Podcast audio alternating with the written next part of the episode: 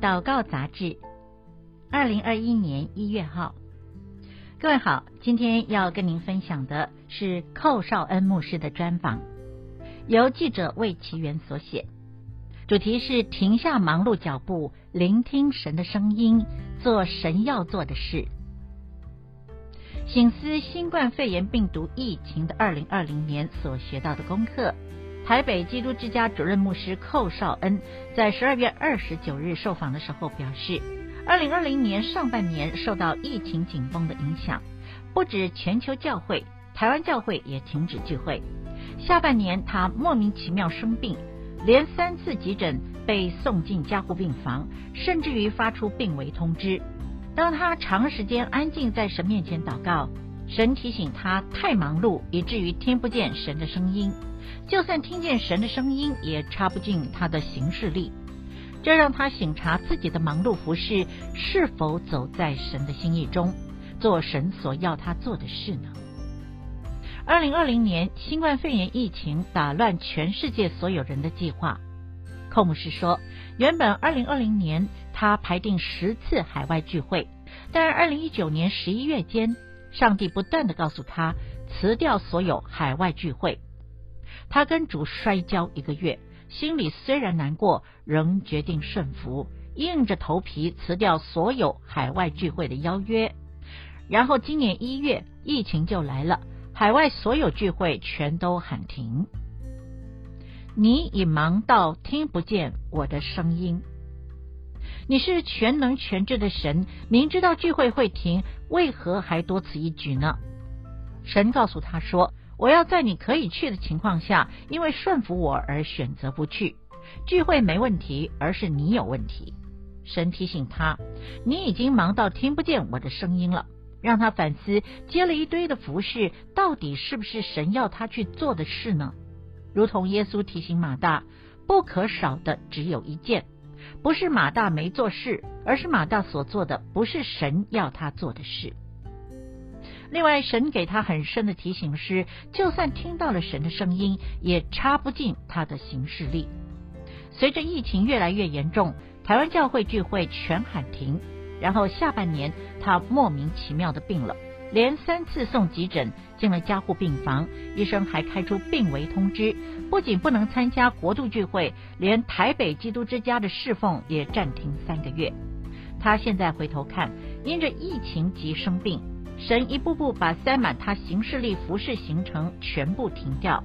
大家都知道寇绍恩生病了，不敢来吵他，而且因着严重的心律不整，连门都出不了，让他可以非常长时间安静祷告亲近神，顺服神的心意，只做我要你做的事，只做神要我们做的事。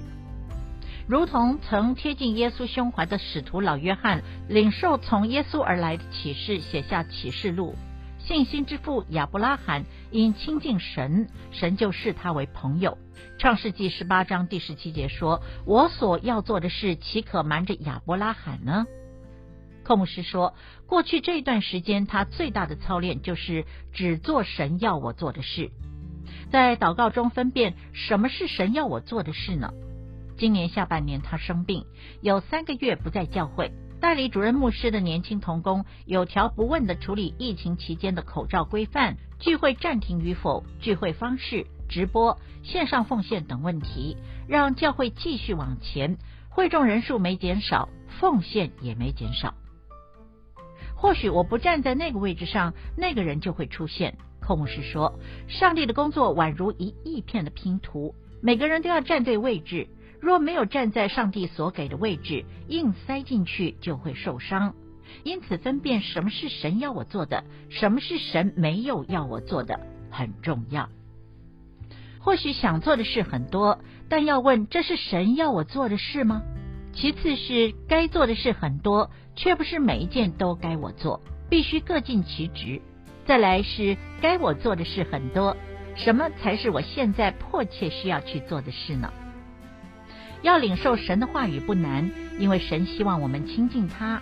关键在于我们愿不愿顺服，诉诸行动。寇牧师强调说，当我们越多顺服神，神就会越多跟我们说话。若是他怎么讲，我们都不听，也不顺服去做，神就不再跟我们说话了。孔师说，生病一百天，让他学了一个生命的功课。但生命的功课是一辈子的学习。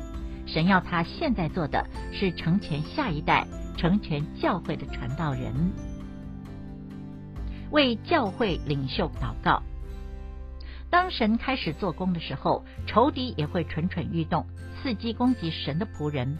这一阵子看到从南到北，神国度重要的仆人陆续传出状况。寇牧师表示，面对仇敌的反扑，关键在于教会弟兄姐妹是否灵魂苏醒，有属灵敏锐，看见属灵征战的真实性，开始迫切为教会各层领袖，也就是小组长、区长、牧者、长老迫切祷告。最近，他两位教会核心同工的孩子，一个睡觉时停止呼吸，送医抢救回来了；一个是手受伤骨裂。